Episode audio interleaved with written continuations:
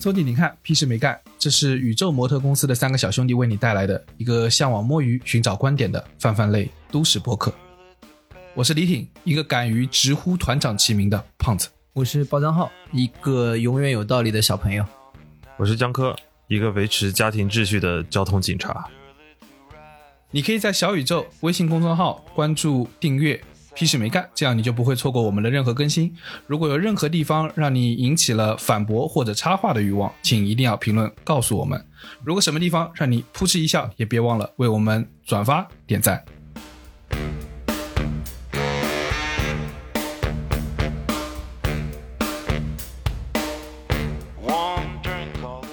今天我们要讲的是来自我们热心的微博网友的投稿啊，微博网友叫做不好好吃饭就上 PEG 了的投稿。呃，他让我们想讨论的就是他他有一个被逼婚的经验，他很想知道就是我们之间有没有这个被逼婚的这个呃历史和经验。我每次在节目的结束都反复跟大家说，我们不一定采用。但是你们很没有出息的，就是当有第一个人投稿了之后，我们就立马他妈用了，就马上采用。啊，兴奋的呀！我真是没有想到，竟然真的有人投稿。三个人对着那个私信笑了一宿，竟然还有人投稿。哎呀，欢迎大家投稿啊！我们现在这个采用率还是很高的，我们现在的采用率是百分之百。就这个这兄弟让我们，哎，是个兄弟吧？应该是个是个兄弟啊，还有可能也是个姐们儿。不重要，反正这个朋友，这位热心听众来了都是 amigo。这位 amigo 说的就是就是说逼婚的经历。其实说实话，在我们身上，尤其是我们三个，因为我们的爸妈呢，可能都说不过我们，所以说本质上也没有什么好逼的。好，我们想帮你们，逼不动，你知道吗？逼不动也逼不动。可能小时候打得过我们，就还有一些现在既说不过也打不过，那就完蛋了。现在重量级上已经跟我们没有什么优势了，所以他没办法控制我们。他们在说话上、说话上，或者在逼迫这件事情上，已经对我们无能为力了说到逼婚，小时候还哦，对，是大学的时候，就不光不仅没逼婚，还有被反逼婚的经历，就有那种亲戚的长辈啊来到家里，然后又问说：“你小孩有没对象啊？给你介绍一个。”我我还完全清晰的记得，那是一个暑假的下午，我窝在房间里头睡懒觉，然后听见我妈在客厅里头跟另外一个阿姨说：“介绍什么？不要介绍，这祸害人家家姑娘的事情我不干。”然后心里头就感觉被我爸深深的扎了一刀。你在父母界的那个风评已经不是很好了，已经积攒了这样的一个口碑。如果真的要说怎么解决逼婚呢？我我我来支一招，这个招呢没被逼过婚，但就是这种老给你介绍对象的这个方式啊，就是告诉他们就是要拉高这个门槛，就是一般啊，爸妈总归都觉得自己家小孩不错的，大部分时候是吧，对吧？然后觉得自己小家小孩肯定配得上很好。我对爸妈的方法就是说，你看你儿子应该不错吧，对吧？各方面条件应该都很好，那一定要配上一个非常非常优秀的人，高圆圆什么的。对对，出身家庭是吧？高于年纪太大了，对对对，对年年纪要小，个子要高，长得要漂亮，正厅级干部以上什么之类的。你你给他你给他你给他们拼命说，然后说啊，这个条件 肯定是是才合适，你们放心大胆的找，只要你们找得到。对吧？我就一定见。叔叔阿姨就开始在精神科那边疯狂的寻找，到底有谁可以治愈我的儿子的幻想？哎，然然然后然后跟他们论证一下，就是说那个什么谁谁谁谁家小孩，什么他是找了个什么人不错，你看你儿子肯定比他对吧？呃，要要那个吧，因为他没有办法这个否定自己儿子这件事情，然后就是说那肯定得比那个那个好。通过这样的方法就积极拥抱，你回来问他们，哎，怎么还没给我介绍？积极拥抱，积极拥抱。完了，手上的货还是不够多。我跟你说，内卷自己的父母 啊，积积极拥抱他们，然后你后面发现他们就应该不太会给你介绍对象。对，然后七大姑八大姨来，你也怎么讲，你也怎么讲，然后这个很好的方式就会缓解他。你这个，你这个到你这个到三十岁就失灵了，他就不会就是说，哎呀，小宝不要眼光太高啦，差不多就得了。你看你眼光高，你看隔壁，你看隔壁小江都已经两个孩子了，对不对？你，对不对？哎，对吧？你要早结婚了，孩子都会跑酱，不是，跑去打酱油了。三三十岁之后有一个有一个量化指标了，就是那些先先跑起来的那些人，儿子已经跑起来了。其实还好，我觉得至少一二线城市现在平均结婚年龄还挺高的。哎，这个我跟你说很神奇的，我我有个观察，就是呃，就是现农村地区的的确比城镇的结婚是要早的。大概就在二十四五岁的这个状态。年城市里的小城市的比大城市结婚要早，二十七八岁；大城市就到二十八九岁到三十岁了。然后像我们这种留学回来的，结不结的？我跟你说，我感觉像是因为也也不叫小城市啊，就是那些可能大学毕业，包括我大学很多同学大学毕业后可能在自己家的，就是老家工作的人，因为他们安定的成本很低啊，啊，对对对，就是对他们可以快速的就找到呃心仪的对象，然后可能房子房价也不是特别贵，然后结婚的成本也不是特别大，那他们就找到了合适的人就结婚了嘛。这个动作对于他们来讲是很快速的。那我们就、如果你在大城市工作，你又涉及到你已经迁移到一个城市了，你是否要在那个地方安定下来，还是要回来？那回来是不是要从零开始？你的成本，你要思考的成本，或者说你要去做这个抉择的沉没成本，是比那些在自己老家安定下来人要高很多的。就是我跟你说，你现在去回想一下，就是单纯要光花结婚这件事情要花的力气和那个费用啊，和那个成本、时间成本，在我们就是这个打工都都大都市打工人来说就已经困难了，你知道吧？光是结婚那顿酒，你要是在大城市找了一个你的另一半，可能也不是那一个城市的人，那就是三个城市的酒啊，。三顿酒，那就三顿酒。但你要在老家找，可能就是一顿酒。然后你还要找三次鞋子，很麻烦。啊，要备六双鞋。连续三次，然后女女的伴娘也很烦，她办三次之后，她才会把三次把鞋子藏在不一样的地方，嗯，要不然老师给你猜出来了。不是，你都得找三波伴娘，你知道吗？是三波伴娘还是一波伴娘？难说呀，不一定有一波伴娘能够配合你跑三趟的吧？哦，如果我作为一个坚持三场的伴郎，是不是就可以遇到三场不一样的伴娘？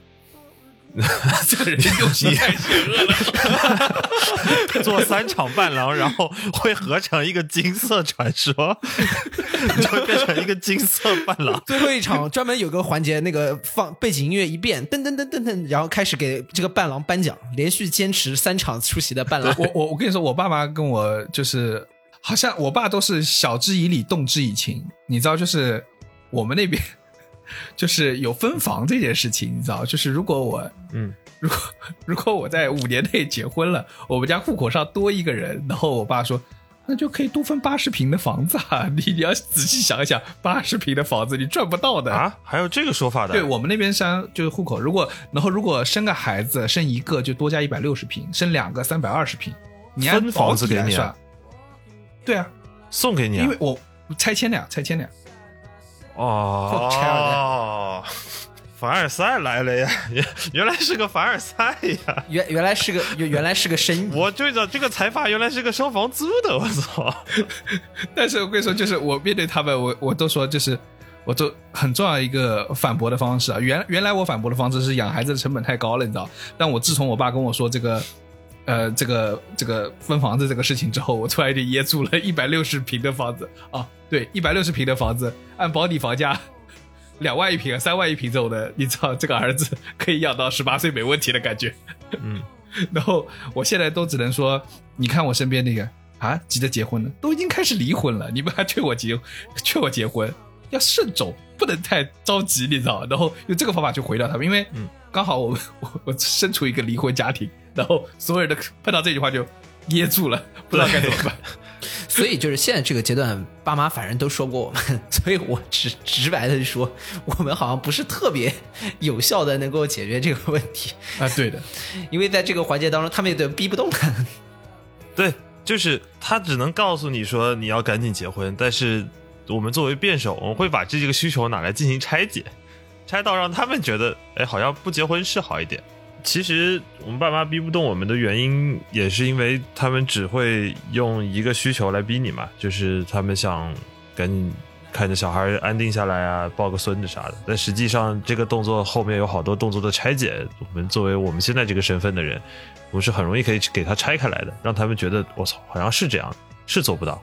我觉得他们啊这么这么强烈的有这个需求，可能有一个原因啊，就是他们觉得自己第一把做父母的时候。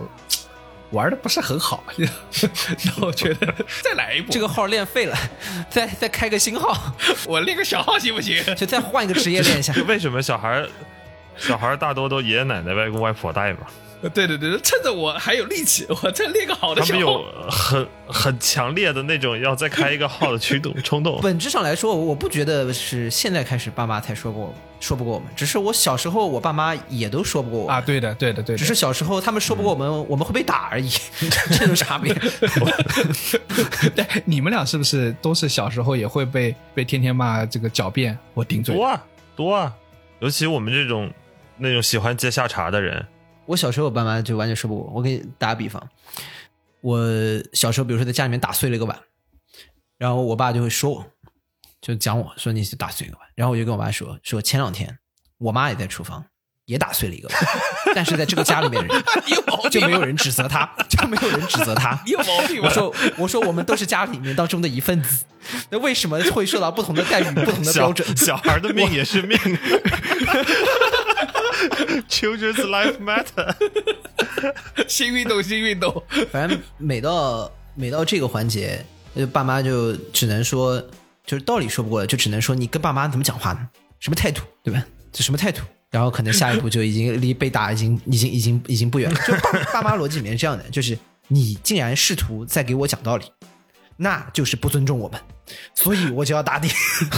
我我给我给那个所有的人讲一下，就是小包以前跟我们讲过一个他小时候很经典的桥段，他跟他爸顶嘴，然后他爸说你怎么这样说话呢？然后他说你怎么不讲道理？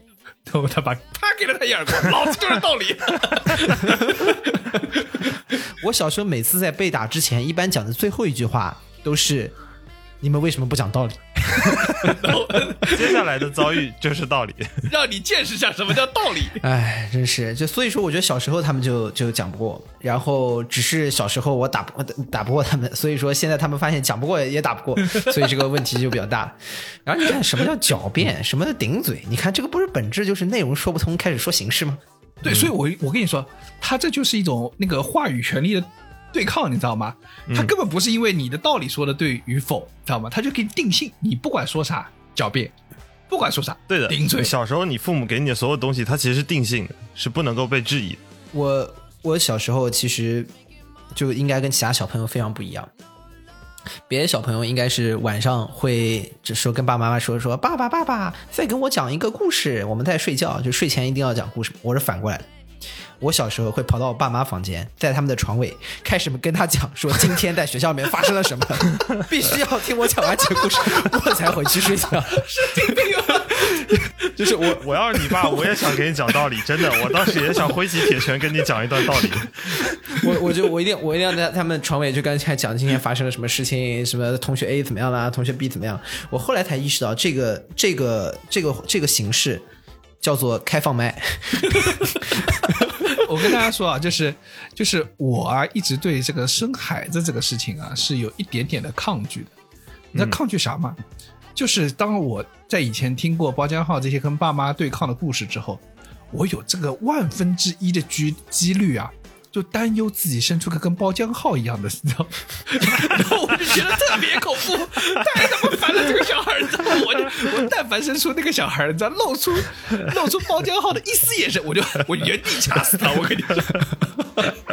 哎，所以啊，就是你，所以我现在跟我爸妈感情比较好，原因就是因为我现在想想，他们这些年也不容易。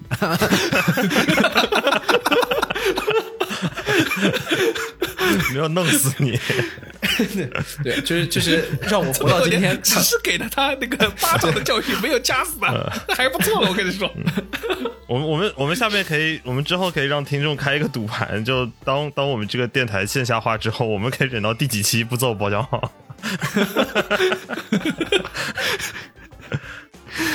就是我我们这个电台就是分就是分多地这个录制是有道理的，要不然保驾好友也会打死我。打不到，就算寄一个刀片，也要花四五天的时间。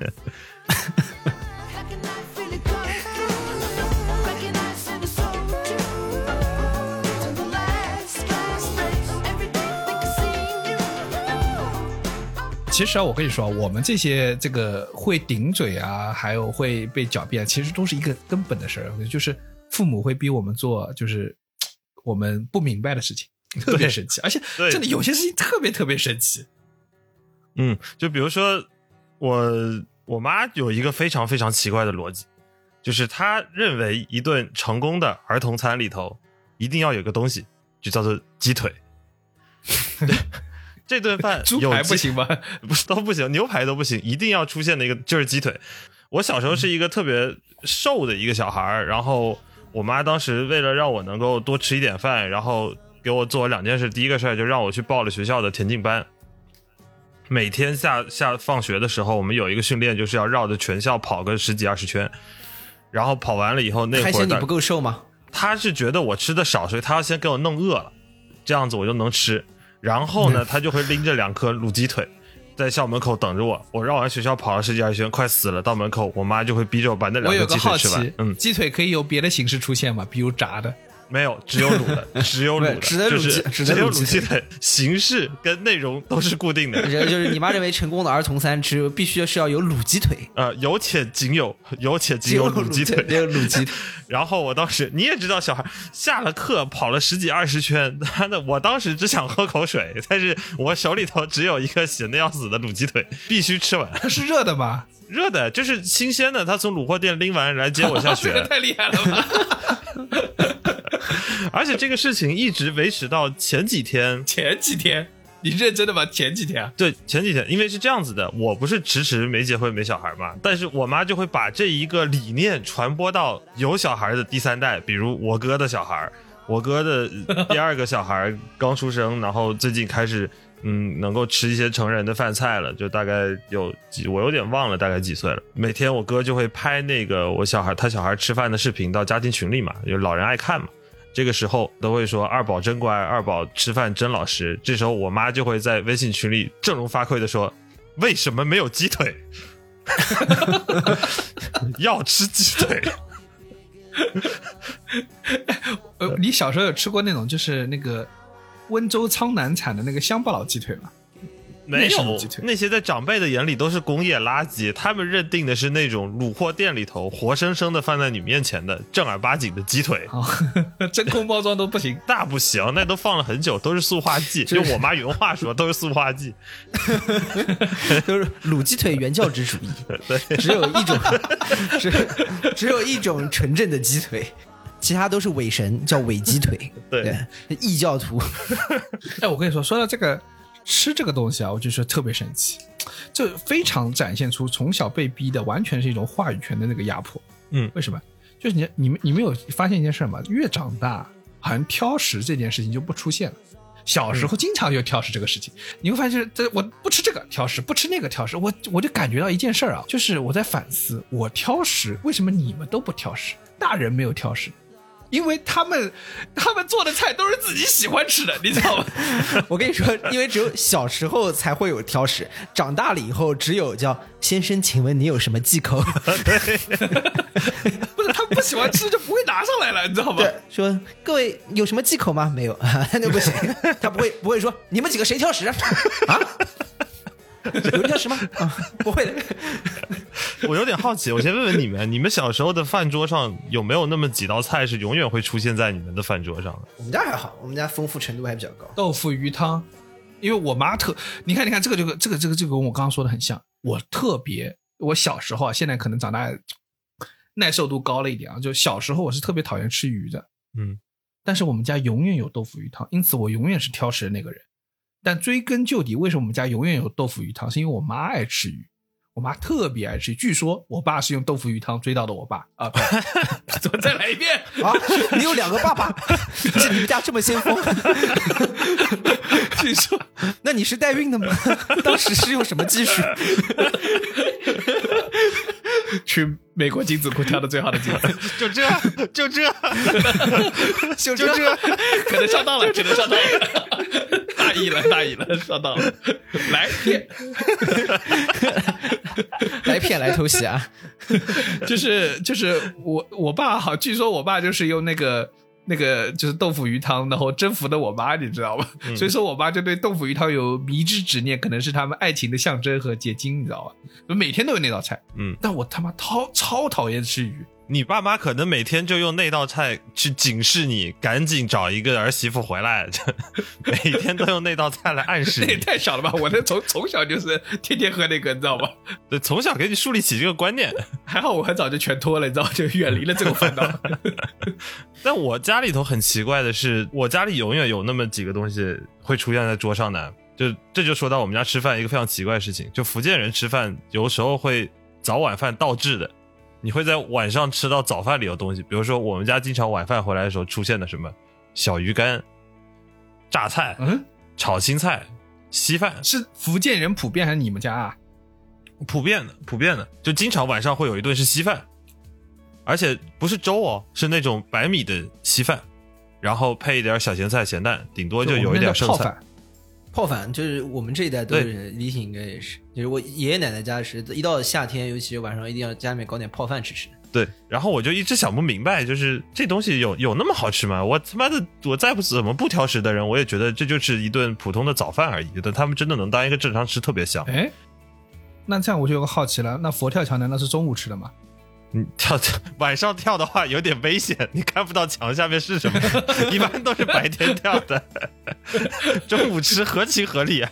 我要是家里面有能有佛跳进来，我妈每天还给我拎俩卤鸡腿嘛。直接就吃佛了。那我我我我一方面是是那个我们刚刚说到的一个点，一方面就是说可能爸妈就是喜欢吃这个东西，但是我就想不明白为什么这东西再怎么好吃，它也不过是一碗白粥。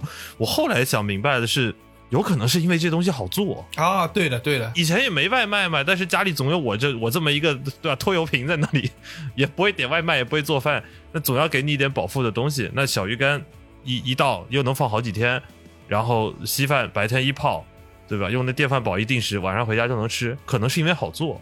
你这么想吧，你说我们从现在的这个角度上来说，让你每天做饭，其实最后你也会发展到稀饭配小鱼干的。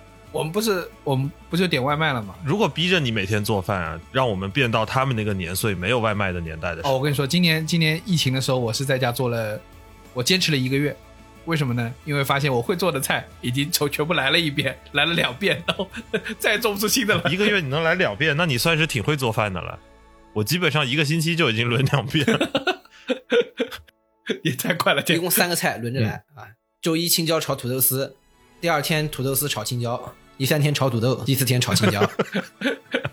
对，所以说我跟你说，我觉得啊，从这个感受啊，我们今天能感受到这些，就是哎，做菜做得快、做得方便的那道菜，可能我们就经常吃。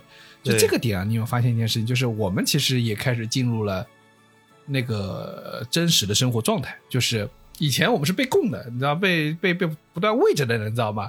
就是再小一点，你可能要追着你吃饭那种，对吧？对对对你根本不在乎那个他们到底怎么做的、怎么处理的，这快慢不在乎。但是现在好像怎么说？这是不是年岁到了？就是我们开始进入那个真实的生活场景了，所以说我们开始意识到，哦，原来有些菜做起来这么麻烦，嗯，对吧？就好像是我们小时候会，就比如我小时候会纠结的一个事情，就我每天晚上回家会闹情绪，就是因为晚上看到的是稀饭，但我其实特别喜欢吃我外公外婆做的红烧肉。那我外公外婆每天中午会给我做个红烧肉，有时候晚上他没在，或外公外婆这两天没来，那我就吃饭就心情特别不好。但我现在晚上真的是不吃都可以，如果工作忙的哎话，，整体说红烧肉也是比较好做的一道菜。那你也得花时间炖呐、啊，那哦，那不，你们这个已经有点有点档次了。我们这种红烧肉基本上炒一炒收个汁儿就结束了。那你那个拿那个番茄把那红烧肉泡一泡是红的，拿火一烧，然后就端出来了。过分了，那也这过分了。就是你们的红烧肉吗？我觉得你们江南人生活状态有点问题的。其实到了这个到了这个年纪啊，就是包括现在大家也体会到，就是如每天要应付工作，然后如果还要再应付生活，然后还能再拖个娃，如果回到爸妈那个状态，其实还是挺不容易的。所以这期其实聊跟父母之间关系，我们刚开头说说他们逼婚逼不动了，一方面是我们自己的就是能力在增长，另外一方面其实有时候也不用他再太去逼，因为我说实话，现在也理解或者意识到，就是说这也是件很难、很很困难的事情，或者是很艰难的一个事情。有的时候，就我现在说嘛，就是他们这些年也不容易，主要有个你，还要给他们讲故事，对逼他们睡觉。尤其我关键是自从你上班忙了以后，你也没有时间给他们讲故事了。你父母现在，啊，你父母现在属于一个享受的阶段。就根本不用根本不用逼婚，就是你赶快有飞哪儿去飞哪儿去。哎，我有个好奇，你你爸妈是不是没有让你要赶紧生个孩子的这个这个这个逼迫出现过？你爸妈有过吧？还好我给我爸妈预期打的比较好，我很早就跟他们说不可能很早结婚的，所以说他们大概对我的可能期待是在四十岁之前可能能有小孩。我跟你说，他爸妈妈就是庆幸，你知道，听完他说这句话，心中哦，还好他晚一点，你知道，他生出来那个肯定可怕。我跟你说，这第二次我不想再玩了，这个小号不想练。我主要有一个小号天天过来说：“爷爷，我给你说个故事。” 爷爷啊，你幼儿园的事儿，你爸已经说过了。爸爸的爸爸的血压还行，爷爷的血压可能有点遭不住了。很有可能的是这个小以后有的小孩在说：“爸爸，我跟你说个故事。”我跟他说：“停，爸爸给你讲故事。”他说：“不，爸爸，我来给你讲一个。”最后因为不听我给他讲故事而被我打了一顿。所以我跟你说，就是我我们小时候，呃，所感受到的父母跟我们讲的一些逼迫我们做的事情，我们不能感受它的真实啊。其实很多时候是因为我们没有在体验那种生活。嗯，但我们在没有在那个体验，就是就举个例子啊，就很像什么，就是我们现在能感受到这个什么爱情里面，或者是我们与人相处里面这种酸甜苦辣，或者是说呃，就各种各样的糟心事儿啊。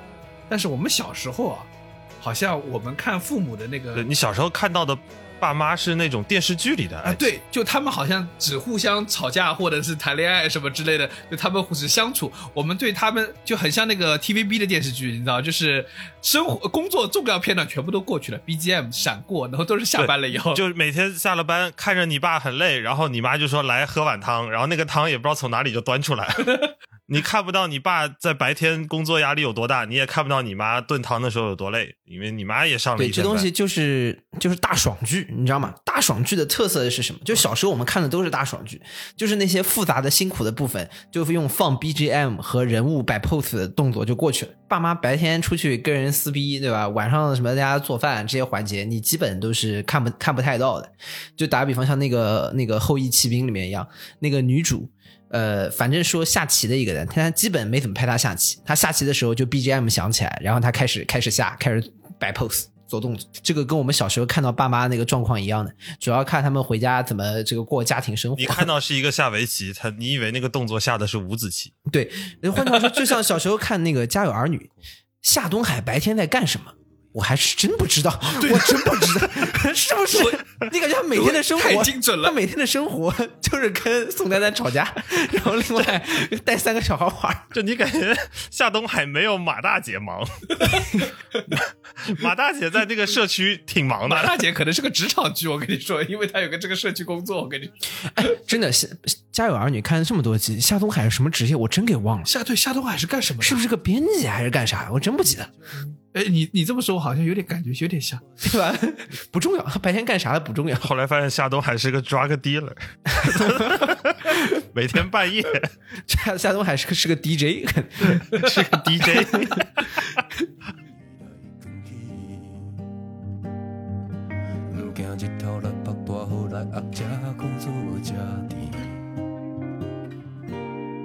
你叫我爱定真，不要玩手机，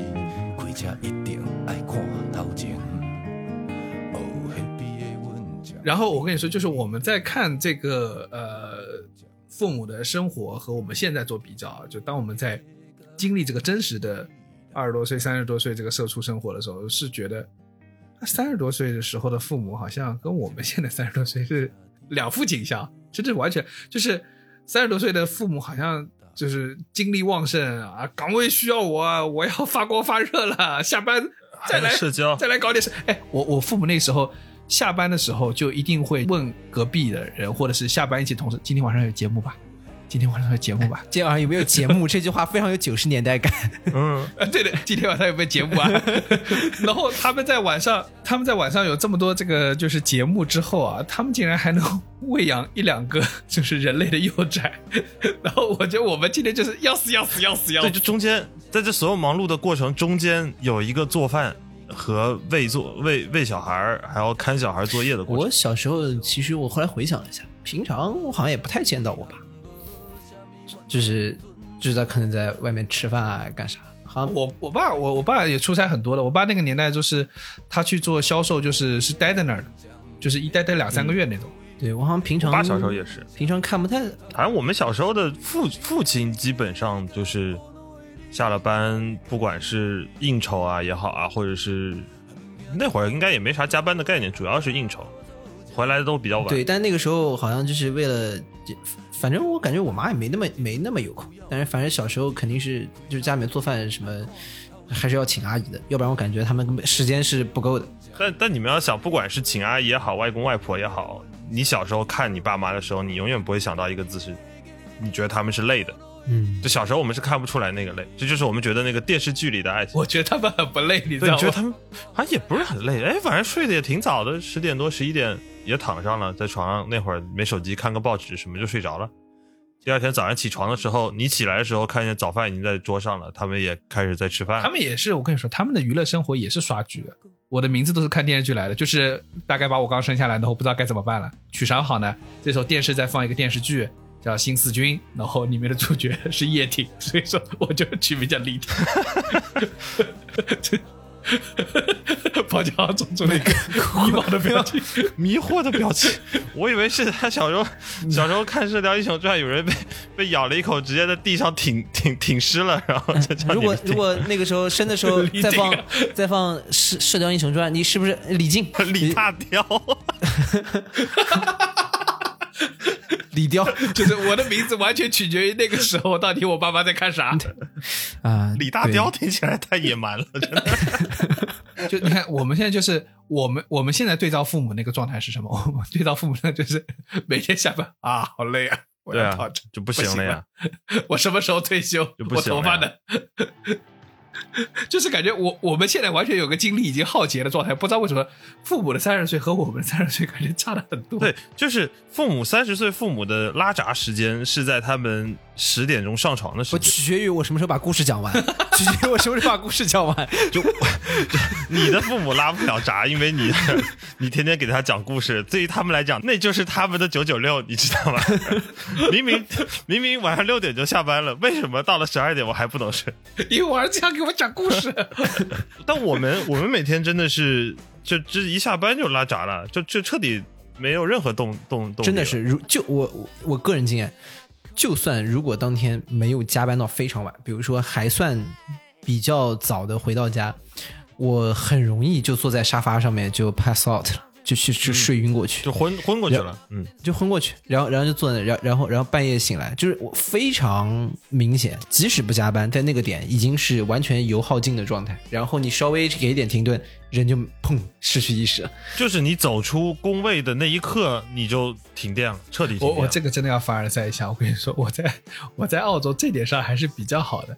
我们现在逐渐已经慢慢的和身边的不同不同公司的同事已经出现了啊，你们单位今天几点下班？晚上早点节目啊！我们已经最近进入这个状态了。我我刚毕业那阵子，我刚毕业那阵子还在澳洲工作那一年也是这样的，就真的每天快下班的时候，大家就在群里头问啊，说今晚要不要喝酒？因为你你你知道悉尼那个 CBD 很小的嘛，大家上班的地方对啊，就走来走去，不过二十分钟都能走到你公司楼下的，一定是能够找一个就近的地方喝酒聊天的。那会儿也没啥压力啥的，啊你们资本主义是不会好的。所以所以他们完了嘛，我我们走起来了嘛。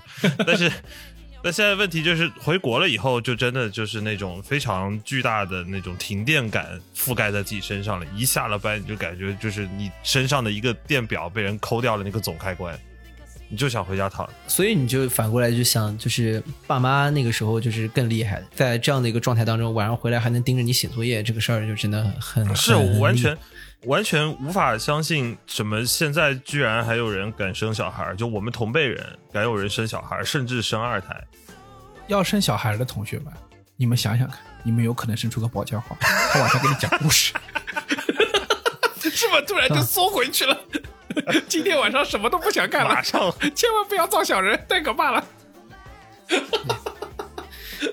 哎，而且还会跟他互动的。我我就是被包家浩这种恐惧所所笼罩，你知道，不敢生小孩，太可怕了。可以的，我故事讲的还行的，听听的还可以的。你想，爸妈这么多年也是熬过来了，对吧？也是熬过来了。最大的问题就是这一份自信，你知道吗？还跟他们互动互动的啊，对，啊，对，你看我我就觉得，就是当我们如果能够开始体会这个三十岁啊，就是这个年纪年岁段的这个，或者说大人生活的那种父母的心态的时候，你们有没有发现，我们跟父母的沟通其实其实也在变好？就是换言之啊，就是我们小时候这个顶嘴狡辩啊，好像消失了。此时此刻不再给我们冠以这样的，就是就是定性了，对吧？对啊，你们是有没有哪个瞬间是让你们突然哎开始跟父母的这个沟通进行就变得顺畅起来的？因为大部分男生在家里头沟通比较不顺畅的，一般都是跟自己的父亲，但是绝大部分的男生跟自己的父亲会有有一个瞬间，可能百分之至少超过六七十的男生会跟他的爸妈、老爸和解，就是当你第一次在成年的时候被你爸撞见抽烟。这个只能你来，我我俩都不抽。我跟我爸关系缓和，然后可以就是完全无障碍的交流，就是在我之前出国前的第一次去考雅思的时候。然后那一次，我爸因为第一次考试嘛，我爸就特别重视，就特别早的把我送到考场去了，可能九点钟才开考，就七点七点半就给我丢到考场了。然后他正好那天早还有一个原因是因为他有点别的事儿，顺风车给我扎过去的，然后就放在那儿，我就在那儿等。我想一个半小时也没啥事儿，我就在那蹲在那门口抽烟。但是呢，好死不死，我爸可能下了车有点不放心我，又上来想看一眼我准备的怎么样，小孩会不会紧张？就看见我一个人，太不紧张了。我 不仅不紧张，还在那喷烟。对，叼着根烟，你你爸你爸你爸看的比你紧张，我靠！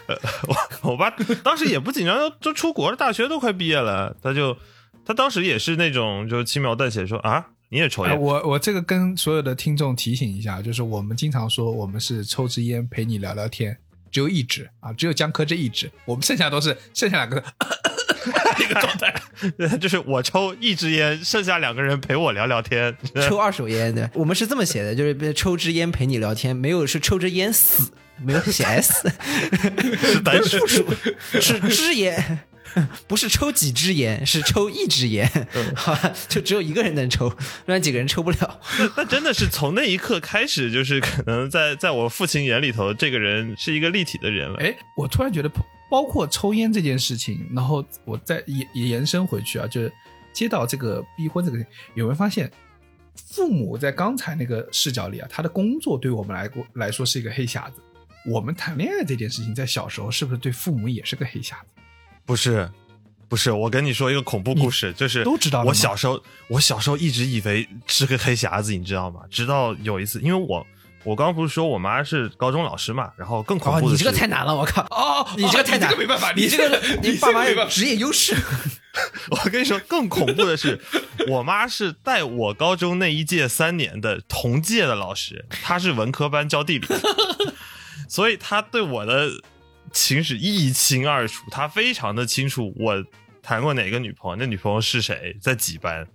然后呢，他也非常的清楚我考试考了多少分，甚至能够在我都不知道考试考多少分的时候，他就已经知道了。还能知道你女朋友考了多少分？这一门儿清，我跟你说，大家都在一个屋，老师们都在一个屋子里的，所以当你们所有人都在经历，我是带着一个黑匣子回家，我的秘密被我爸妈逐步的发现、训斥我，然后觉得我今天做了哪坏事，我全部都跳过了。我在考完的那一瞬间回家吃饭的时候，我妈已经开始安慰我了，说你这次考的虽然不好，但是呢，下次努努力，认真一点，分数还是能起来的。我他妈压根儿就不知道，你知道吗？我那一碗稀饭差点没喷出来。我说，我觉得我考的挺好的呀。你你告诉我，到底考了多少分？你妈说最后一个大题姐都忘写了，考了好个屁呀、啊！我跟你说，你这个你这你这个比较惨。我说就是，其实我后来发现，长大之后有一个点，就是爸妈呢可能现在不太好管教你了，但是呢，爸妈还是有一个乐趣嘛。爸妈那个时候有一个乐趣，就是说可能会说一些你小时候的一些这个丑事儿。对吧？就是当时就发生一件什么，还其实现在想想也挺可爱的。但他们老说老说呢，你也烦。后来我想到了一个很好的反制措施，就是给他们打开这个黑匣子，开始跟他们去说一些当年他觉得我们还是很天真浪漫的时刻。但是有一些事情其实不是他们想的那样，你给他们揭秘一下。比如，比如说你跟他们说，哎呀，那个是他说啊，小时候那个时候记得整天送你哪哪哪去上个补习班。你说，哎，对，每次到那个补习班进去之后，我都不去上课，然后到后面跟小朋友删神奇宝贝卡。然后说那个时候你们不知道吧？哎，我不知道我干的事儿，你们不知道的多呢。然后他说，哎，那你以前那个什么什么朋友现在干嘛？你跟他们讲完之后，然后你要顺便再给他揭秘一下，要颠覆一下他们，就说，哦，对，以前我小时候每次说跟他一起出去玩的时候，其实都不是，都是约女孩子一起出去。然后小包这会儿就开始讲他的故事了，然后他爸妈 PTSD 又开始了，我就不该问。好了好了好了，不要再讲了。什么什么那时候你调皮，什么什么偷偷还偷偷什么买什么好多什么那个杂志，什么什么金庸的盗版书，什么什么。哎，我说对，那个时候你是撕了我一本，但其实我当时买了一套。哪些哪些哪些？然后我跟你说，通过这个方法，我就很好的避免他们在跟你反复提这件事情，哎，我颠覆认知。这个还是能，还是能体现出 我们从小是文艺青年。但是我跟你说，我跟包家浩走在不同的路上，包家浩买了一套金庸，你知道我怎么？我是他买一套张爱玲，没没没没有那么厉害，没有那么厉害。我买一套琼瑶。我小时候，我我每个双休日都会去我姨妈家，然后去我们家去我们姨妈家那个路呢，大概是呃两块钱的三轮车。嗯，然后呢，我然后给我那个两块钱之后呢，我就把那两块钱存下来，我就走过去把那两块钱省下来，然后我就去新华书店买了一套书，买了套什么书呢？《还珠格格》琼瑶哎的。，我猜对了吧？哎，是不是？我还是很懂这个人的，比张爱玲感觉还要糟糕一点。我高估他了。我有一说一，跟大家说一声，《还珠格格》写的蛮好看的，真的，它比电视剧拍的要好看。我跟你说，大家是要去试一试的我。跟你我跟你说，你就应该小时候取名字叫李大雕，然后李大雕最爱的书是《还珠格格》，这他妈特别有冲击感。李大雕读琼瑶，哇，厉害厉害厉害！我们刚刚说了这么多小时候那些黑匣子啊，然后慢慢的我们长大，其实长大你在跟爸妈揭秘的这个过程，就是一个我们在跟爸妈建立沟通的一个过程。就小时候我们有好多自己的故事，慢慢给爸妈揭秘，然后我们会拉近我们关系。然后还有刚才说到抽烟的时候，一方面是我爸发现了我抽烟，他发现我抽烟那一刻，其实我还是恐惧的，因为是第一次，我还是以一个儿子的身份被我爸逮到，然后我还是会害怕，说我爸爸会骂我，他会不会说我什么？我什么时候觉得这个和解达成了？是我爸知道我抽烟以后，他会来找我拿烟了，我操，那就真的是跟他平等。或者有时候他会分我一根烟。对他分你一根烟或拿你一根烟的时候，这个双边关系就算是正式搭建起来了。呃，对，非常明显的是，我觉得我开始逐渐理解我爸的一个有几个关键的节点，是我小时候因为我打球嘛，打篮球，小时候小学就打，有的时候呢，周末有空的时候，老爸还是会带着你去打一打的。大概在小时候的时候，我就突然就是完全是不可能打过爸爸的，毕竟他又比长得比你高，比你壮，对吧？然后可能又比你多打很多年。然后什么时候开始呢？突然到初二有一天，我突然发现我爸打不过我了，啊，就是单挑怎么都打不赢我。然后我就突然意识到，就是你你爸的技术还好吧？那可能是我说话太强了，不好意思。哎呦，我也不是没有跟你打过球。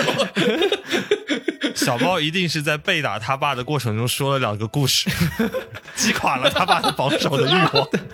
就就就那个时候突然发现，哎，就是我爸好像很难赢我了。那这样一来的话，就发现好像慢慢意识到，爸爸开始老了，然后自己开始长大了。就是首先在这个身体上面来说，感觉逐渐逐渐，可能也就是老老爸那边也开始感觉到一个逐渐向一个平行平行的一个方向去发展。其实都说每个男孩成长的过程当中都是精神上弑父的过程，我觉得多少有一定的道理。你搞得有点俄狄浦斯情节的感觉。倒也不是说那个，就是很多的时候在精神上，就是很小的时候，男孩子都会对父亲的这种的，就是统治或者话语权有一定的反抗。嗯想去挑战这个权威吗？对对对，然后但是就是在生理上又是的，就是在家里面作为这个男性顶梁柱的主宰，就是最早他是通过这个各种自己的权威的霸权当中有一项肯定是身体上的霸权，他不可避免的会衰退，你也不可避免的会成长。就是你在这个过程当中，后面想一想，就是精神上的弑父是有一定的道理的。从小时候的叛逆到这个必然的一个自然的轮回，好像是有点什么就是更替的这个意思。甚至到后面你会逐渐的开始叫做接管比赛，接管这个家庭的话语权。就好像我妈有时候会跟我说的一句话，因为我爸可能就其实绝大部分的人都是这样的，上了年纪会慢慢的开始变得倔，变得听不进去别人的意见的时候，我妈经常会跟我说，她说：“你爸听你的，你去劝劝他。啊，对对对，会有。这个时候你就会觉得嗯啊，可能这个地位不仅是平行的了，可能超越了小包刚才说的平行。这个时候，有时候你要开始承担的是这个家庭的一些话语，这个家庭的一些方向上的责任。嗯，我我这个我这个也很明显，就是就是大概出国之后吧，就已经二十多岁了，然后家里很多就是我爸，比如说在他自己的呃企业的那个处理上啊，有些有些资产或什么事情的处理上，他可能就跟全家人就是剩下人没法聊，嗯，我爸只能找，如果是家里人的话，可能只能跟我说一只能下这个事情。只能找太子商量一下。其他的宰相尚书们都都不是特别的靠谱，就是就是是这样的，只能跟我聊，然后就是聊到一些具体的事情的时候呢，我爸就会有很倔的一些想法，因为我爸在就是这个做生意这件事情上是比较大胆的，嗯他是比较冒进的人。然后当我爸很坚持某个冒进的想法的时候，我是会跟我爸就是直呼其名的，嗯我就说啊，皮卡丘，你怎么能做这个事情？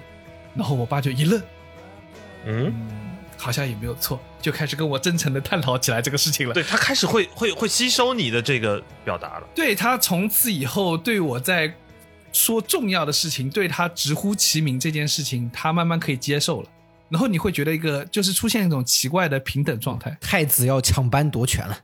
明显太子党的势力在逐渐增长，可以直接直接喊这个叫什么老皇帝的，直接喊他的名字都不会僭越。你看实力在逆逆转，听说东宫的侍卫都敢骑着马进宫了。看了保家花的稀有颜值。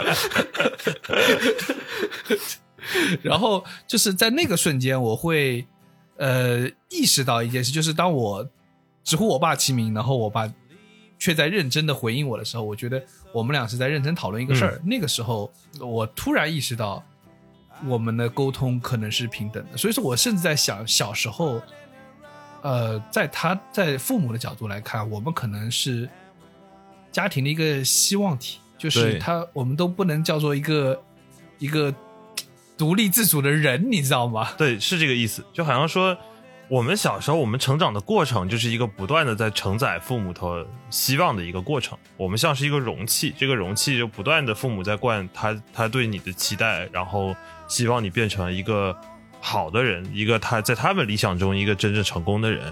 慢慢慢慢慢慢，这个容器所承载的东西越来越立体，我们变成一个人以后，他们也逐渐的在下滑。不得不承认，他们的状态是在一个下滑的状态的时候，他们发现他们必须要依靠你了，他们不再给你灌输希望了，而是他们希望你能够给予他们一些教导和指引的时候，你就变成了一个纯粹的人了。这时候家里头已经不再是两个人跟一个容器的关系，而是三个人互相在交换意见的关系了。保家浩家里那个不是容器，是个音响，你知道吗？是个小米音响，一直要给他讲故事，还关不掉我。看到家里就是一个坏掉但是又插着电的音响，对的，就你知道小米音响要说话的时候不说话然后，不说话的时候，小米儿童故事给你讲故事了。像是像是那个一个出了问题的图灵机，会开始自己不断的说话。就是就是图灵测试成功了，突然嗯，其实呃，其实说的说的直白一点啊，就是小时候有的时候跟父母的争取也好，一个对独立人格的一个争取和抗争。我实话说是的，就是我我们现在是说当年的爸妈也非常不容易，但也要理解在老一辈的父母那边的话，尤其是当你还是一个小朋友，又可能我不知道你们几个，就可能相对早熟一点的一个小朋友的身上来看的话，那这个对于话语权或者是人格的争取，是当时的一个核心的矛盾。现在的更多的情况，我觉得大部分的父母都是可以平等对待的，都把你尊重一成你是一个独立自主的这样的一个个体。所以说开头说到说逼婚啊什么也好，我们为什么会说我们几个都还蛮幸运的，都感觉没有这样的问题。我们开玩笑说说，因为爸妈吵不过我们了，批什么的。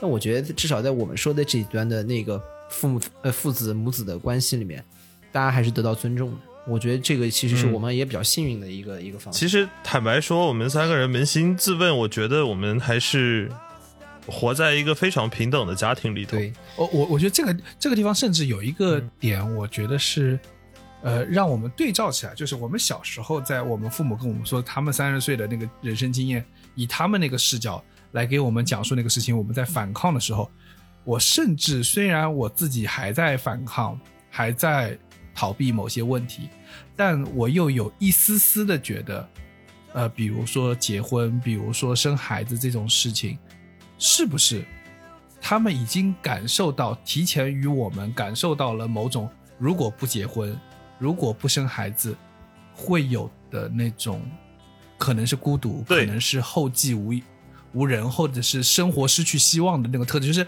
把两个四十岁放在一起，一个生了孩子，一个没生孩子，可能有孩子那个就会生活多了盼头和希望的那个感受，我们可能没法感觉到。对，我们的父母虽然可能客观上面在他们，因为他们生存环境、教育环境和社会环境跟我们的不同，所以他们在表达情感上面跟我们这一代人可能相对来说不是那么强，他们没有办法很精准的去把他的人生经验传达给我们，可能他只能输出百分之八十，我们能 get 到的可能也只有百分之四十五十。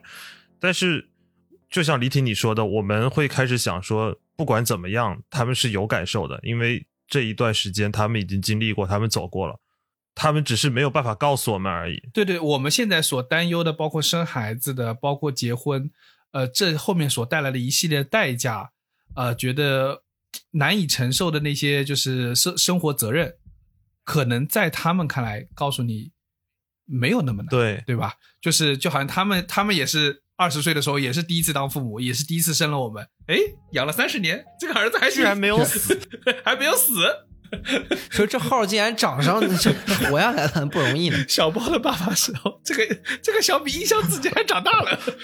小米音箱活的还行。这这个小米音箱不仅长大了，还从只讲给两个人听，现在录成个节目讲给很多人听，还是不错的。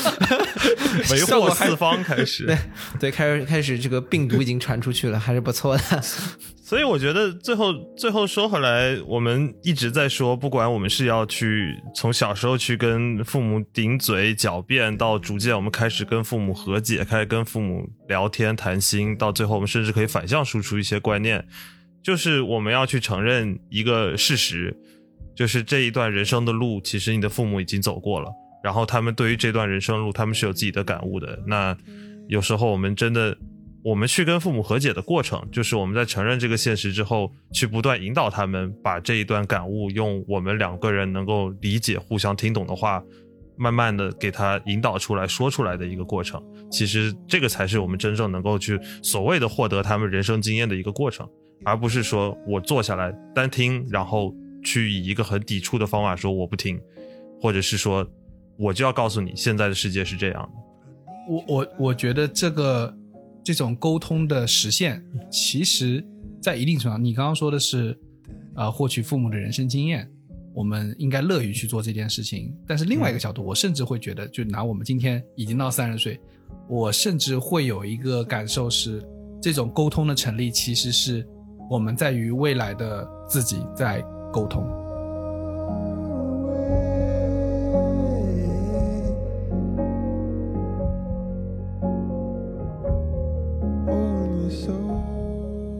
以上就是本期批示美干的全部内容，感谢收听。更多需要你凑近点看的内容，欢迎你在微信公众号“批示美干”关注我们，在微博搜索“宇宙模特公司 UMC”，宇宙模特公司 UMC，你可能在未来看到更多神秘的内容。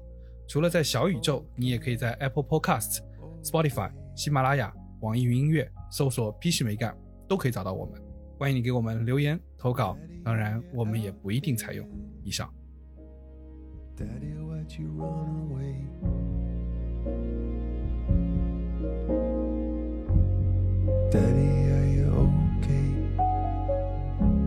Look, Dad, we got the same hair. And Daddy, it's my birthday.